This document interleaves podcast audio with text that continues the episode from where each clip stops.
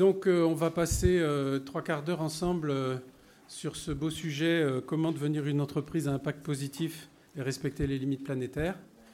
Je, on va faire cette intervention à deux voix.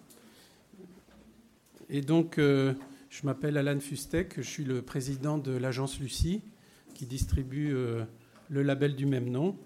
Et puis, je suis accompagné de Tiffaine Sargentini qui se présente. Bonjour à tous. Euh, du coup, je suis manager chez euh, Goodwill Management et on a été euh, chargé de, faire le cahier des charges de, du label Lucie Positive. Voilà, donc en fait, voilà un peu le plan de notre présentation.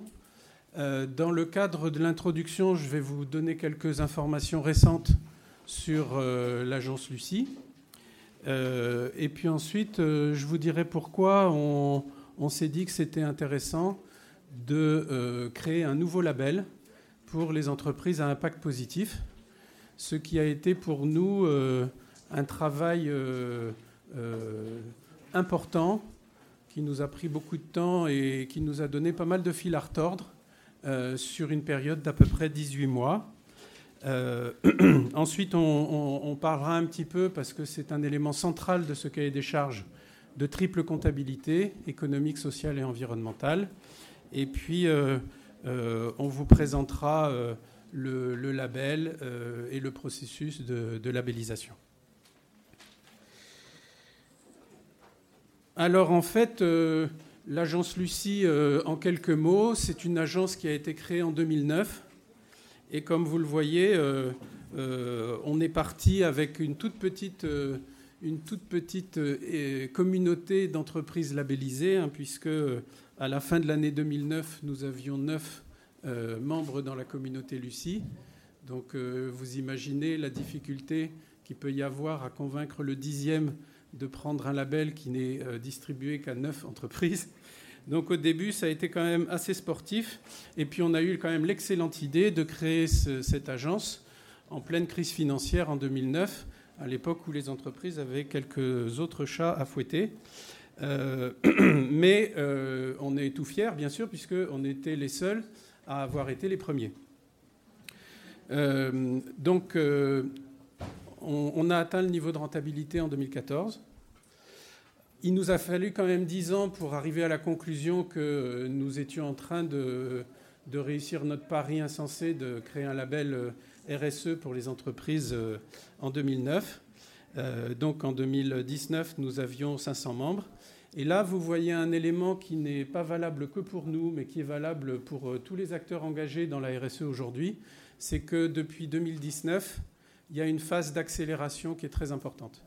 Donc quelque chose est en train de se passer au niveau de la RSE. Euh, c'est plutôt une bonne nouvelle parce que pendant 20 ans, on a un peu bricolé sur le sujet. Depuis 3 ans, ça a commencé avant la crise sanitaire, il y a une très forte accélération qui se reflète aussi dans l'évolution de la taille de notre, de notre communauté, puisqu'on a fêté les 1000 membres dans la communauté Lucie euh, il n'y a pas très longtemps. Et à la fin de cette année, on sera à peu près 1200 membres.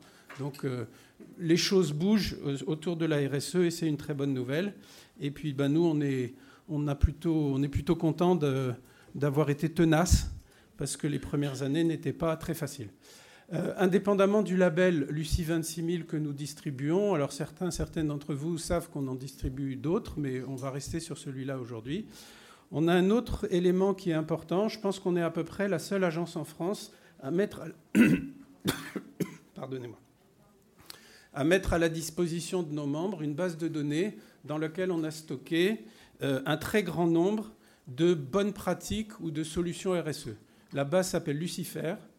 Euh, et dans la base Lucifer, vous avez euh, actuellement, je pense, entre, je ne sais plus exactement, entre 1500 et 2000 bonnes pratiques qui ont été mises à jour par les membres de la communauté, par des contributeurs extérieurs, de sorte que après une évaluation de maturité RSE, lorsque on vous dit vous avez un point faible sur ce sujet, par exemple, vous avez un point faible sur le dialogue social, ou vous avez un point faible sur la gestion des déchets, plutôt que de réinventer la roue, vous allez dans la base Lucifer et vous allez trouver des dizaines de, solutions qui ont été mises en œuvre par d'autres entreprises. C'est assez pratique. Voilà. Et donc l'alternative à, ce genre de solution, ben, c'est effectivement de se palucher des dizaines de rapports annuels RSE pour voir ce que font les copains, ça prend du temps. Dernier point, et j'en aurai terminé sur la petite présentation de l'agence. Nous avons un centre de formation qui est dédié à la RSE. On doit avoir à peu près une cinquantaine de formations au catalogue. Et euh, voilà, il y a marqué 40. Mais ça, c'était hors taxe. Donc ça fait 50 TTC. Et donc, euh, vous avez effectivement à peu près toutes les thématiques de la RSE euh, qui sont présentées aux entreprises dans le cadre de ce centre de formation qui est certifié Calliope. Aujourd'hui, euh, voilà quelques chiffres qui illustrent un petit peu ce qu'est devenu la communauté Lucie. Donc 1000 membres, ça c'était au mois de mars. Donc là, on est plutôt à 1100, 1150, on sera à 1200 à la fin de l'année. Ça fait une communauté de 135 000 collaborateurs. Ça fait un chiffre d'affaires cumulé de toutes les entreprises labellisées ou en cours de labellisation de 25 milliards. Euh, donc euh, ça commence à, avoir un poids significatif. Et en même temps, soyons clairs, euh, ce n'est pas beaucoup. C'est-à-dire qu'il y a 3 millions d'entreprises en France, des entreprises qui sont à ce niveau de maturité RSE, sans parler seulement des membres de la communauté Lucie. Je vais vous en dire un petit mot tout à l'heure, il n'y en a pas tant que ça. Donc c'est beaucoup et c'est pas beaucoup. Alors maintenant, je viens sur le cœur de notre présentation, à savoir euh, un label qui s'appelle Lucie Positive, que nous lançons en ce moment et effectivement qui va permettre aux entreprises de témoigner qu'elles sont engagées dans une soutenabilité forte. Pourquoi est-ce que ça nous est venu à l'esprit de euh, créer ce nouveau label? Sur cette page, vous avez quelques arguments pour ne pas le faire. Euh, ce que vous avez là, c'est une estimation, ça n'est qu'une estimation, c'est une estimation qui est faite par l'agence Lucie, euh, qui vous donne très approximativement la proportion des entreprises plus ou moins fortement engagées en RSE dans notre pays. Voilà. Et donc, euh, le résultat des courses, et même si on est un poil faux, c'est pas grave, c'est que des entreprises qui sont engagées en RSE et qui ont le, le niveau de maturité des entreprises de la communauté Lucie, c'est-à-dire fortement engagées avec un bon niveau de maturité, vous en avez 1%. Alors je ne parle pas que des 1000 membres, mais euh, si vous prenez euh, les labels concurrents, des entreprises qui n'ont pas de label mais qui font les choses très sérieusement, et que vous rajoutez une louche d'incertitude, vous arrivez à peu près à 1% des entreprises qui mettent en œuvre une démarche opposable à des tiers, respectant les exigences d'une norme internationale, euh, couvrant toutes les thématiques de la RSE, etc. Ça fait quand même pas beaucoup. des entreprises qui sont engagées en RSE mais qui ne sont pas à ce niveau-là, en France, il y en a à peu près 15%. Des entreprises partiellement engagées, vous arrivez à un petit 30%. Et des entreprises qui euh, n'ont pas encore parfaitement bien compris ce que c'était que la RSE, vous en avez une majorité, 60%. Donc vous voyez que nous avons aujourd'hui un vrai problème parce que euh, ben, la planète est en train de brûler. En ce moment, vous avez 10% de la, du Pakistan qui est sous l'eau, 33 millions de personnes qui sont euh, victimes des inondations au Pakistan, euh, un été qu'on n'a jamais connu, et puis vous avez seulement 1% des entreprises qui sont très fortement engagées en RSE. Ça fait un contraste qui est assez saisissant. Cela dit, si on n'a que 1% des entreprises qui sont engagées sur un niveau de maturité qui correspond au label que nous défendons, on pourrait très bien se dire, bon, ben, il y a déjà ce tas de sable-là à pelleter, on n'a pas besoin d'aller plus loin. Mais il y a un truc qui nous gêne, c'est que euh, autour de nous, vous avez des entreprises, qu'elles soient fortement engagées telles que définies ici, ou bien partiellement engagées, etc., qui ont commencé à indiquer qu'elles avaient un impact positif. Et donc on entend aujourd'hui des entreprises qui disent Ah ben moi je suis une entreprise à impact positif. Alors il y a plus fort, hein. il y a moi je suis une entreprise régénératrice. Voilà, nom de Dieu. Voilà.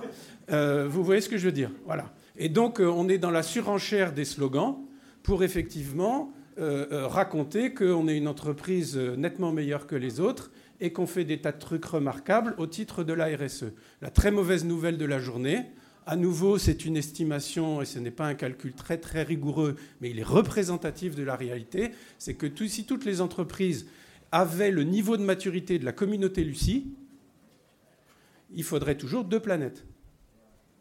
Donc, si on s'en fout, trois planètes, ça c'est la moyenne française. Si on fait attention, deux planètes, sauf que de mémoire, on n'en a qu'une seule. Et donc, ce n'est pas vrai de dire que parce qu'on fait de la RSE au sens classique du terme aujourd'hui, on a fait le job. On a fait une partie du chemin. Et c'est très bien de l'avoir fait. Et il n'y a pas tant que ça d'entreprises qui ont fait une partie du chemin, on le voit.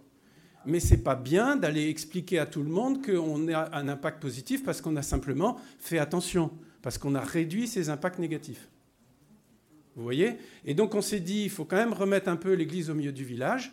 On va effectivement statuer sur ce que c'est qu'un impact positif. Et on va effectivement dire, voilà, bah, il y a des entreprises qui font des efforts, mais qui sont encore loin du but. Et puis il y a des entreprises qui ont atteint l'objectif. Et c'est un peu la raison pour laquelle nous nous sommes mis en mouvement, alors que fondamentalement, quand vous voyez euh, ce graphique, vous vous dites, bah, avec un label qui ne touche que 1% des entreprises, il y a déjà un marché potentiel qui est très important. Mais on ne raisonne pas que marché. Donc on s'est basé sur un travail, et c'est pour ça que je suis accompagné de Goodwill Management, on s'est basé sur un travail qui est un travail scientifique, les limites planétaires publié en 2009 par le Stockholm Resilience Center. Et euh, ce travail vous montre effectivement neuf limites qu'il ne faut pas dépasser au niveau planétaire pour éviter que la biosphère tombe dans un état très instable, ingérable et peut-être au bout d'un moment incompatible avec la vie humaine sur Terre. Voilà. Alors les, neuf limites, ben, je pense qu'une majorité des gens la connaissent dans la salle, mais je vais quand même les rappeler. Vous avez bien sûr le réchauffement climatique, vous avez la disponibilité en eau douce, sujet qu'on a découvert comme étant un problème en France cette année, euh, la déplétion de la couche d'ozone, l'acidification des océans, les rejets de molécules polluantes dans l'atmosphère, le rejet d'azote et de phosphore dans l'eau, euh, les rejets de, de molécules dangereuses dans le milieu, euh, l'artificialisation des sols et l'effondrement de la biodiversité, ça fait neuf. Donc la très mauvaise nouvelle de nouveau de la journée, désolé, c'est que euh, sur neuf limites planétaires, on en a déjà dépassé six. La dernière en date, c'est l'eau, qu'on a dépassé au mois de mars, je crois. Euh, voilà. Et donc on s'est dit, bah, une entreprise à impact positif, il faut qu'on définisse ce que c'est. Et on va se baser sur ces limites planétaires. Et donc, euh, euh, le travail que, nous allons faire, c'est de ramener ces limites planétaires à l'échelle de n'importe quelle entreprise française. Donc ça, ça nous a fait mâchouiller le crayon pendant quand même un bout de temps, parce que ce n'était pas si facile. Voilà. Et puis on va dire, ben, on va définir ce que c'est que l'entreprise à impact positif. Alors c'est notre définition, vous avez le droit de ne pas être d'accord, c'est la normalité, mais on essaye d'être un petit peu rigoureux et on a dit, ben, en fait, l'entreprise à impact positif, c'est une entreprise qui crée de la valeur sociale, voilà, donc qui génère de la valeur ajoutée, telle qu'on la, on la comptabilise dans le bilan de l'entreprise et puis dans le compte de résultat, et puis telle qu'on la voit dans le PIB, puisque le PIB de la France est la somme des valeurs ajoutées, qui crée de la valeur sociale nette, donc sans trop de dommages euh, sociaux collatéraux, voilà, mais tout en respectant les limites planétaires. Et là, on peut dire qu'on commence à être une entreprise à impact positif. Voilà. Et donc, on a cherché à apporter cette définition et puis créer un label pour les entreprises qui se conforment à cette définition. Voilà.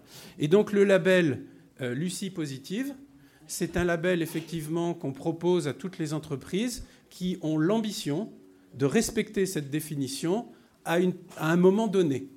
Donc si vous, si vous dites, moi je, je prétends que je respecte les limites planétaires dans l'exercice de mes fonctions aujourd'hui, eh ben, et que c'est vrai, on va vous délivrer Lucie Positif 2022. Et vous pourrez dire ensuite, je suis à impact positif depuis 2022. Si vous dites, je veux euh, euh, avoir un impact positif en 2030, et je le prouve, on va vous délivrer Lucie Positif 2030. Lucie positive 2040, Lucie positive 2050. On ne va pas au-delà de 2050 parce que 2050, c'est l'objectif de neutralité carbone de l'Union européenne. Voilà. Et donc, suivant la trajectoire que vous prenez, on va vous délivrer un label Lucie positive suivi de l'année où vous atteignez la, euh, la définition de euh, l'impact positif. Voilà. Donc, euh, alors ça, je ne sais plus si c'est toi ou moi qui dis. C'était toi? Bon, alors je donne la parole à Tiffaine. Maintenant, ça devient intéressant. Merci Alan pour cette présentation. du coup, il y a quelques, années, quelques mois, enfin un an et demi à peu près, le label Lucie est venu nous voir chez Goodwill et nous a demandé bon, qu'est-ce que c'est une entreprise à impact positif? La question est plutôt simple, la réponse est un peu plus compliquée. Donc on a fait un gros travail de R&D pour définir euh, pour euh, nous ce que c'était une entreprise à impact positif. Euh, donc tout d'abord, on s'est basé sur sur ce qu'on sait faire déjà depuis longtemps chez Goodwill, c'est-à-dire mesurer les impacts sociaux et environnementaux des entreprises. Donc ici, vous voyez un certain nombre de références sur lesquelles nous avons mis en place ce qu'on appelle la triple empreinte. Donc, c'est mesurer les impacts économiques, sociaux et environnementaux.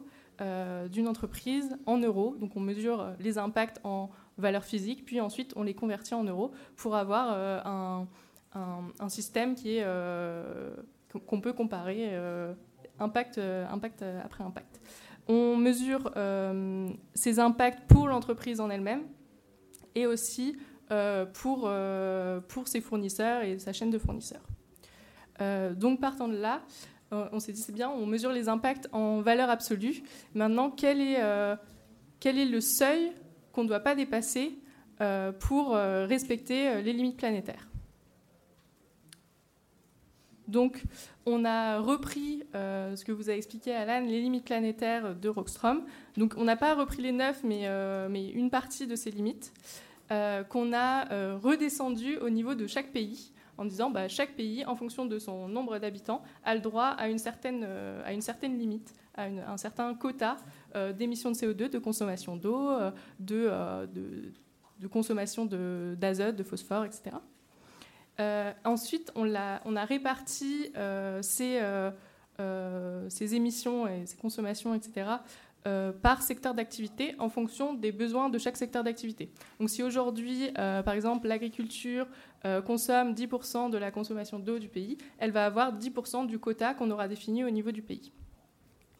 Euh, et ensuite, on a, euh, on, pour redescendre au niveau de l'entreprise, on prend en compte la valeur ajoutée de l'entreprise par rapport à la valeur ajoutée du secteur, et on a du coup une limite ou un quota pour une entreprise. Donc maintenant, je vais vous montrer un exemple sur ce qu'on fait euh, chez, euh, chez Goodwill et ce qui, euh, sera utilisé dans le, label Lucie Positive.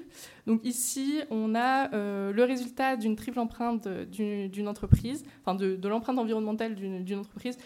ici, je vais vous parler plutôt des limites planétaires. On a aussi des seuils sociaux, etc. Mais je vais me, concentrer sur les limites planétaires aujourd'hui. Donc ici, l'exemple, c'est c'est une entreprise d'agroalimentaire euh, qui fait un chiffre d'affaires de 10 millions d'euros et qui emploie 30 personnes. On a mesuré son impact environnemental sur euh, l'entreprise elle-même et sur sa chaîne de fournisseurs. Et on est arrivé à tous ces chiffres, donc 10 euh, 000 tonnes de CO2, 100 tonnes de, polluants, donc on a les, les, coves, les particules fines, etc. 1200 tonnes de déchets, 22 tonnes d'azote, 5,2 millions de mètres cubes d'eau. Et euh, voilà, ça nous donne des résultats, plein de résultats différents. Donc maintenant, pour savoir euh, ce qui est le plus grave, entre guillemets, ce, euh, sur quoi il faut agir en premier, on va monétariser tous ces impacts. Et donc, ça nous donne un résultat en euros. Et donc là, on voit très clairement ce qui est le plus important pour l'entreprise, ce qui fait le plus de dégâts, c'est la consommation d'eau et la pollution de l'eau. Parce que cette entreprise, elle, a beaucoup de fournisseurs dans des pays euh, euh, où euh, la consommation d'eau a des impacts sur la population, sur la santé des, personnes, et donc l'impact social est très important. donc on voit tout de suite ici que la, consommation et la pollution de l'eau, c'est 80% de leur impact. Donc on sait les, les, sujets qu'il faut, qu'il faut déjà prendre en compte. Euh, mais ça, c'est l'impact global de l'entreprise. Elle a quand même le droit de consommer une certaine partie euh, d'eau, euh, d'émettre quelques, kilos, voire quelques tonnes de, CO2. Et donc, on, ajoute notre, concept de, quota basé sur les limites planétaires. Et on se retrouve avec ce graphique-là qui représente une, la dette qu'a l'entreprise envers, envers l'environnement. donc ici, on a un impact, par exemple, de 450 000 euros en termes d'émissions de, CO2. On voit rien quand je, je montre avec mon pointeur depuis tout à l'heure, mais on voit rien.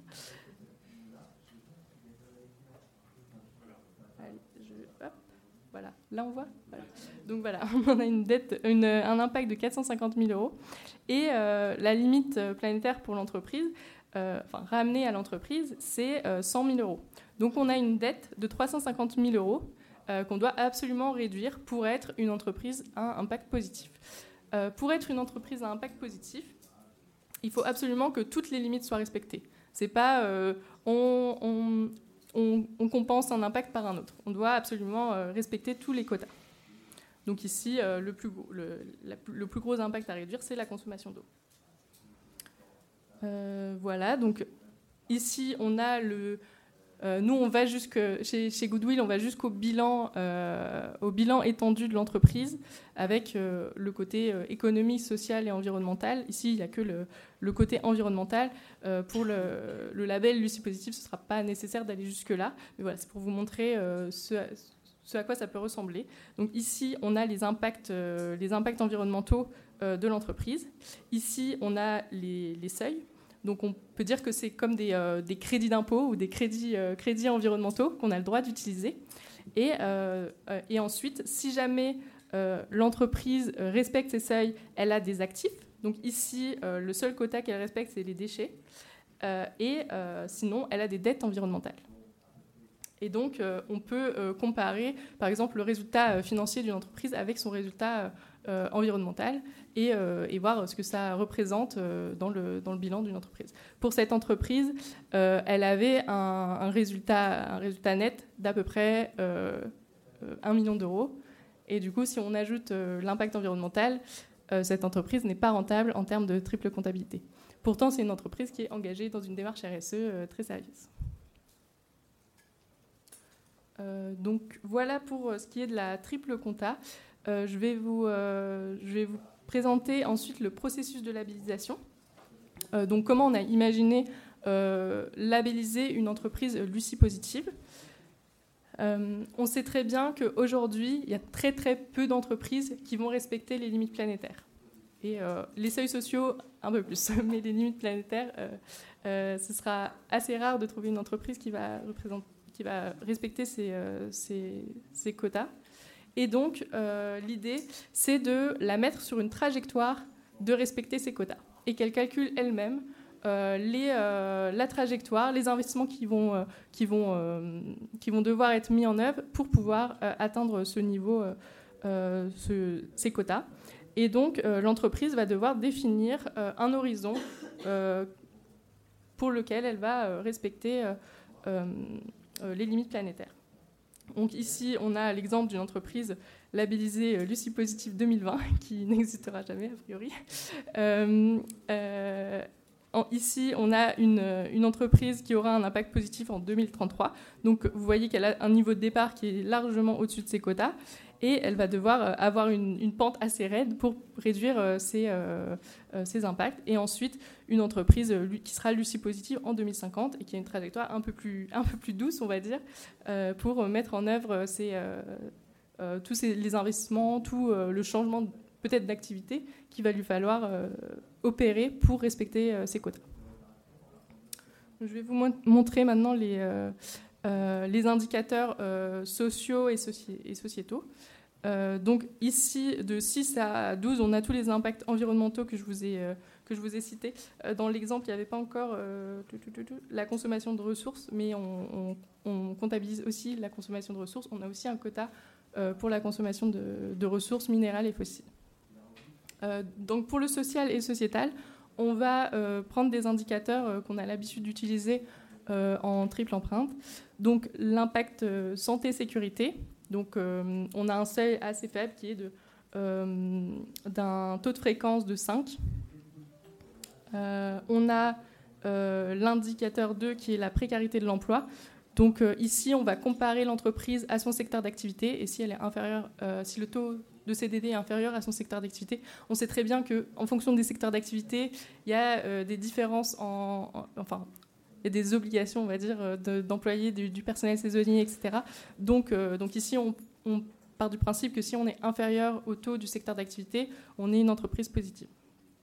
On prend, euh, en compte le taux de CDD parce que les CDD, en, général, bah, coûtent plus cher à la société parce qu'ils sont plus souvent au chômage, parce que ensuite ils ont peut-être des difficultés à retrouver un emploi, etc. etc.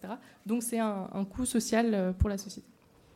Ensuite, l'indicateur 3 qui est les écarts de rémunération injustifiés. Euh, donc là, on a pris, euh, euh, le, taux de l'index égalité professionnelle. Donc il, il, nous faut zéro écart salarial pour un, même poste avec un, seuil de 5%, comme le préconise l'index d'égalité professionnelle.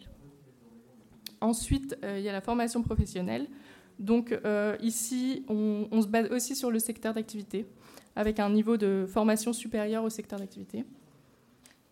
Euh, et ensuite, l'insertion professionnelle. Donc, il faut euh, embaucher euh, un minimum de 6% de personnes en, situation de handicap et embaucher aussi des, juniors et des seniors au taux, enfin, au taux de la population active. S'il y a 10% de jeunes dans la population active, il y aura 10%, il devrait y avoir 10% de jeunes dans l'entreprise, au minimum. Voilà euh, sur les indicateurs sociaux et sociétaux. Ensuite, évidemment, les indicateurs environnementaux, il faut respecter son quota. C'est euh, la seule indication. Euh, en termes de processus, donc évidemment, la première étape sera d'entrer dans la démarche et de se former à, à tous ces différents indicateurs, ces différents enjeux. Qu'est-ce que c'est une entreprise à impact positif Quels sont les quotas à respecter Comment ils ont été choisis, etc. etc. Ensuite, l'auditeur on a dit auditeur consultant sera euh, chargé de calculer euh, la triple empreinte et euh, les seuils, les quotas de l'entreprise. et ensuite, il va y avoir un travail, un assez long travail de l'entreprise et potentiellement de, l'auditeur aussi, pour définir la trajectoire pour atteindre le seuil. Et en définissant la trajectoire, on va arriver à une année de labellisation euh, donc, euh, donc, voilà, on définit la trajectoire. Ensuite, euh, au bout d'un certain temps, il va falloir mettre en œuvre le plan d'action. Donc les actions qui auraient été prévues pour l'année 1 doivent être mises en œuvre. Et ensuite, il y a un audit. Si les actions prévues en année 1 sont mises en œuvre, on, on, labellise l'entreprise à, à l'année qu'il a définie, donc 2030, 2040, etc.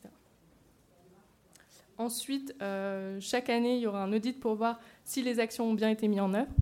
Euh, prévues dans le plan d'action. Et euh, voilà, il y aura forcément des actions correctrices, euh, des choses qui n'ont pas marché, des choses qui vont devoir changer avec, avec les innovations qu'il y a, etc. Donc ce sera à l'auditeur et au comité de la validation de, de prendre en compte tous ces, tous ces potentiels changements. Et ensuite, on refait la triple empreinte de contrôle chaque année, non, tous les deux ans, pardon, tous les deux ans pour vérifier si on est bien sur une trajectoire euh, de diminution des, euh, des impacts et de respect des seuils. Ensuite, une fois qu'on a atteint la, positivité, donc le seuil où on est Lucie positive, on, on, doit aussi refaire une, une, une mesure de triple empreinte tous les deux ans pour vérifier qu'on est toujours en dessous du seuil. pour être labellisé, il va falloir mettre en œuvre un plan d'action qui est assez, euh, assez euh, rigoureux. Donc chaque année, on va devoir définir le pourcentage de réduction et euh, les investissements, la nature des investissements à mettre en œuvre pour, pour aller dans une trajectoire qui permet de respecter les seuils. Donc évidemment, on ne va pas diminuer de 3% chaque année si on a décidé de... Enfin, la trajectoire ne sera jamais totalement linéaire. un investissement peut réduire d'un coup de 10-15% euh, par exemple la consommation d'énergie. Et, euh, ensuite, euh, voilà, on atteint le quota, on, s'attaque à d'autres, seuils. donc, donc ça sera aussi pris en compte par l'auditeur et le comité de la validation.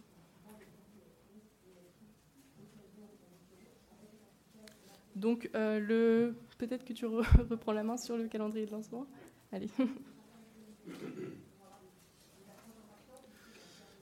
Voilà, donc euh, vous voyez un petit peu le principe de ce nouveau label. Alors, c'est un label qui va être, euh, euh, comment dirais-je, ouvert à toutes les entreprises à partir du 1er janvier 2023. Ce que nous faisons au sein de la communauté Lucie, c'est que nous, nous, ouvrons le, label pour les membres de la communauté euh, le 18 octobre. Alors pourquoi le 18 octobre? C'est parce que c'est la convention annuelle de la communauté Lucie. Et donc on va avoir une phase pilote avec des premières entreprises de la communauté Lucie qui veulent rentrer dans cette démarche-là. Et puis on va voir un peu comment ça fonctionne. Et on, a donc une petite phase pilote avant de, livrer, euh, euh, d'ouvrir le service pour toute entreprise qui le souhaite. Alors je précise un point, c'est que le, label Lucie Positive impose le label Lucie 26 000, parce que ça ne couvre qu'une partie de la RSE. Euh, globalement parlant, pour l'entreprise, euh, ça ne va pas changer beaucoup les contraintes. C'est-à-dire que si on revient sur les 12 indicateurs qui sont là, quand on fait l'audit Lucie 26 000, on regarde beaucoup plus d'indicateurs que ça. On regarde des indicateurs sur les achats responsables, sur le, respect du client, la politique qualité, euh, le dialogue social, enfin on regarde la gouvernance, on regarde beaucoup de choses. Les indicateurs qui sont ici dans une démarche Lucie 26 000, ils sont facultatifs. Ce qu'on demande à une entreprise pour être labellisée Lucie 26 000, c'est de se fixer un objectif et de l'atteindre. C'est-à-dire, je me fixe pour objectif de réduire de 4% mes émissions de gaz à effet de serre dans les deux ans. Voilà. Et donc, on va regarder ce que l'entreprise fait au regard de ce qu'elle avait prévu. Ici, c'est un peu différent. On met la barre plus haut. On dit à l'entreprise, ben, tu veux être euh, Lucie positive 2040. Ça veut dire que tu dois réduire tes émissions de gaz à effet de serre en moyenne de 5% euh, tous les ans. Et donc là, l'indicateur et le seuil deviennent obligatoires. Donc en fait, on va faire les mêmes mesures, sauf qu'avec Lucie Positive, il y a des indicateurs, des seuils qui sont obligatoires, alors qu'avec Lucie 26 000, ils sont facultatifs, ou ils sont laissés à l'appréciation de l'entreprise. Vous voyez? Donc ça ne change pas grand-chose sur le, processus de labellisation est le même. Ça ne change pas grand-chose. C'est simplement que sur un nombre choisi d'indicateurs, on va beaucoup plus loin pour atteindre le respect des limites planétaires, comme on vient de l'indiquer. Voilà. Et, donc, euh, et donc, en fait, euh, vous, vous, avez cette, ce calendrier qui vous, est, présenté ici si vous êtes, intéressé. Et effectivement, ça nous paraît fondamental. Je sais que tu veux dire un truc mais je vais conclure et après tu diras le truc. Euh, je voudrais juste en conclusion insister sur un point très important. C'est que ce dont on est en train de parler aujourd'hui, ce n'est pas une question d'une entreprise qui lance un nouveau produit sur le marché et qui espère faire du fric avec ça. La probabilité, c'est que nous ayons beaucoup de mal à vendre ce label parce qu'il met la barre très haut. Il met la barre très très haut mais c'est simplement que euh, il faut s'y mettre impérativement tous très très vite parce que ben, vous suivez comme nous euh, les travaux du GIEC parmi tant d'autres et vous savez qu'on a un risque que euh, la planète ne soit plus habitable à la fin du siècle. Or, en 20 ans, au titre de la RSE 1.0, on a fait des progrès, mais pas tant que ça l'empreinte carbone des Français n'a pas bougé en 20 ans. Hein, donc on fait de la RSE, des entreprises s'y mettent, leur proportion n'est pas si importante, on vient de le voir. Là, on a un impératif de diviser, pour ne rester que sur le critère carbone, de diviser par 4 nos émissions dans les 25 ans qui viennent. Donc c'est monstrueux puisqu'on n'a rien fait en 20 ans. voyez? Et donc le sujet qui est ici présenté, pas de savoir si c'est Lucie 26 000 ou autre chose, euh, Lucie positive ou autre chose, c'est le fait de rentrer dans une démarche où on se fixe l'objectif d'atteindre la soutenabilité, parce que c'est juste crucial pour la survie de l'espèce. Voilà. Tiffen? Oui, en fait, j'ai pas parlé du, périmètre sur lequel on allait, euh, on allait demander euh, d'atteindre les quotas. donc pour le social, sociétal, on va s'axer uniquement sur l'entreprise en elle-même et sur l'environnemental, on va se baser sur l'entreprise et les fournisseurs directs. C'est là où les entreprises ont le plus de marge de manœuvre et c'est là où elles vont vraiment pouvoir faire des investissements pour euh, atteindre ces quotas. Alors, euh, quelle heure il est? On a le temps pour des questions? On a 10 minutes pour des questions. Est-ce qu'il y a des questions? Madame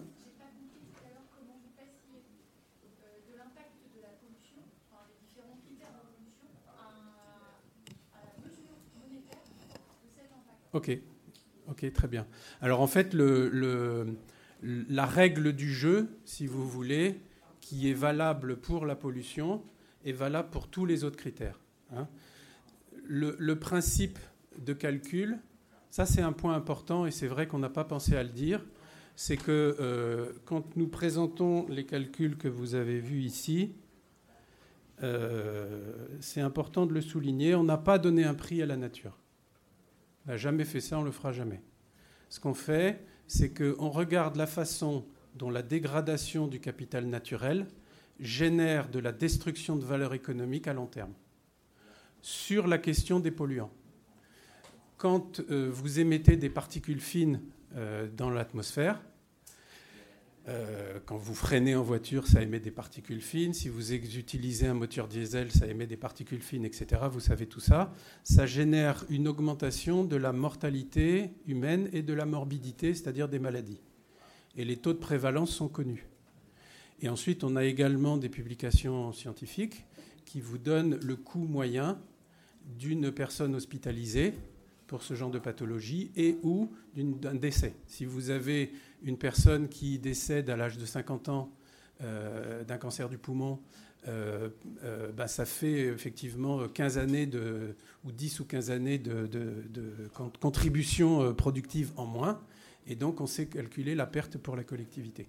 Donc, en fait, c'est vrai pour tous les éléments qui sont là, c'est qu'on calcule l'impact de la dégradation de l'environnement sur l'économie à long terme. Si vous artificialisez des sols, vous allez détruire des écosystèmes. On a une base de données qui est la base de données TIB qu'on utilise, qui vous donne la valeur des services écosystémiques. Par exemple, euh, dans cette base, il est indiqué que les abeilles rendent à l'humanité un service de pollinisation gratuit qui vaut 150 milliards par an. Si vous tuez des abeilles, ben vous tuez, vous détruisez ce service écosystémique, ce qui signifie qu'il faudrait polliniser les plantes euh, à la, à la main ou avec des drones. Vous voyez ce que je veux dire? Et donc c'est comme ça qu'on fait tous les calculs. Madame?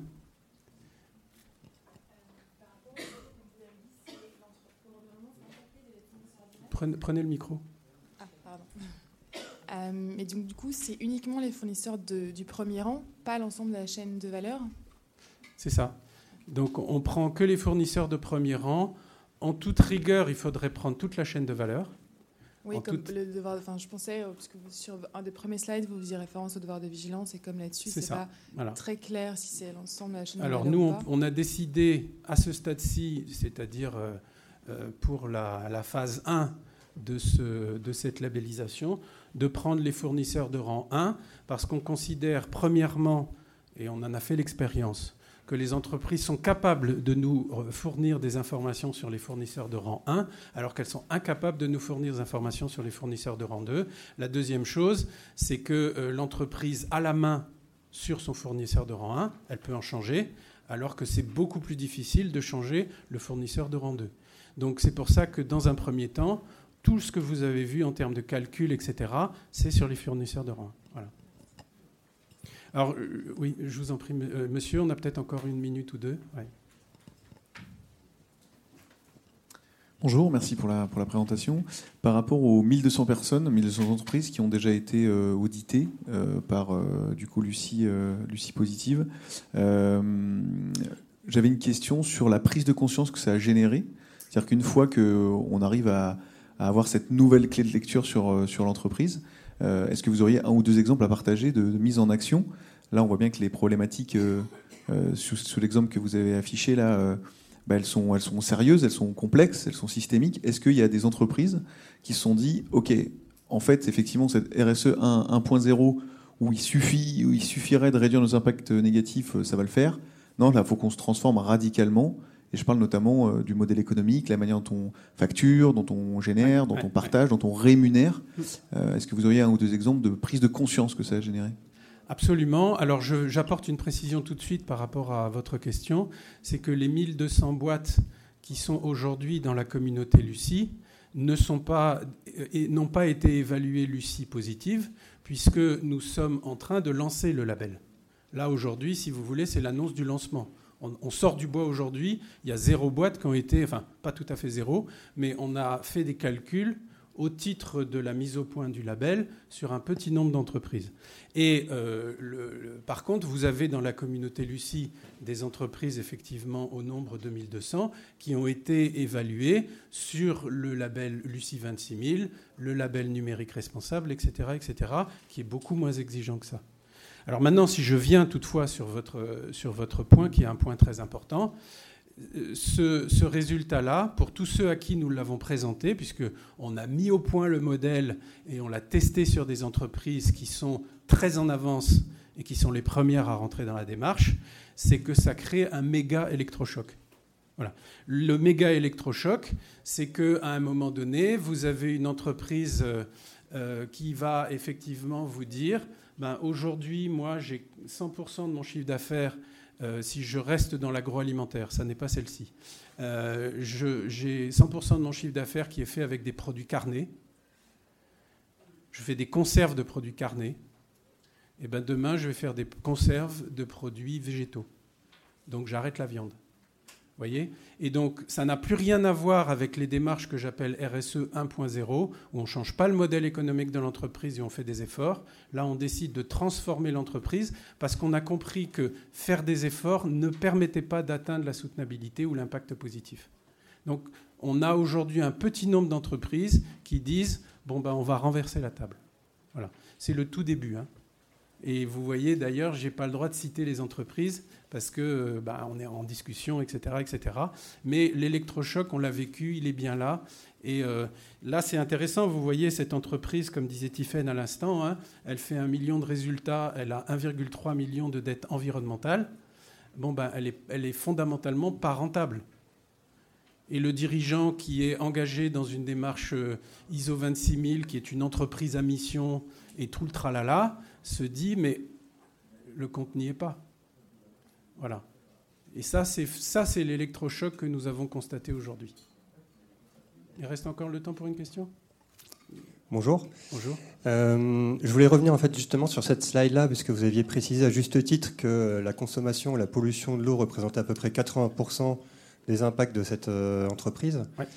Or, on voit que, euh, que finalement la dette, elle est plus forte, par exemple sur l'utilisation des sols et de la biodiversité par rapport à la pollution de l'eau. Donc je voulais savoir un peu justement au niveau de la priorité d'engagement de l'entreprise.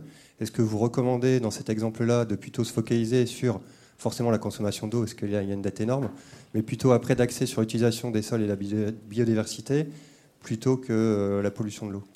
En fait, si vous voulez, ça ne va pas se passer exactement comme ça. C'est-à-dire qu'on va demander à l'entreprise un plan d'action qui se traduit par des investissements qui ont pour objectif de régler tous les problèmes. C'est-à-dire que l'entreprise ne pourra pas être labellisée si on a encore un poste de dette. Il faut qu'elle soit bonne sur tous les postes.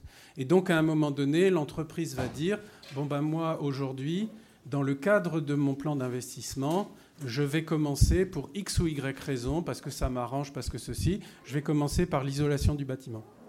Voilà. Et on va regarder tous les impacts de l'isolation du bâtiment. Voyez? Et en fait, euh, suivant l'entreprise et le plan d'action qu'elle choisit, on va avoir des impacts qui vont se réduire progressivement euh, dans un sens plutôt que dans un autre, en fonction de toute une série de paramètres qui ne sont pas simplement liés à ça. Vous, voyez ce que je veux dire Mais de toute façon, l'entreprise ne sera pas labellisée tant qu'elle n'a pas tout euh, euh, supprimé. Alors par contre, on l'a dit, mais c'est un point très important, on ne va pas attendre que l'entreprise ait tout réglé pour la labelliser.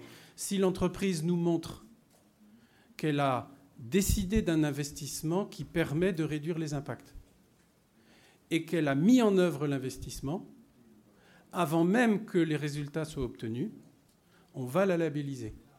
Donc si vous faites une promesse, on va vous dire ça suffit pas.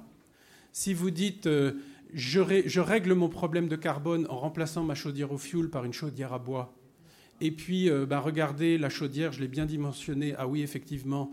Et puis, euh, comment dirais-je ben, Regardez, j'ai passé commande. On va dire, OK, vous vous êtes mis sur la trajectoire. On vous labellise.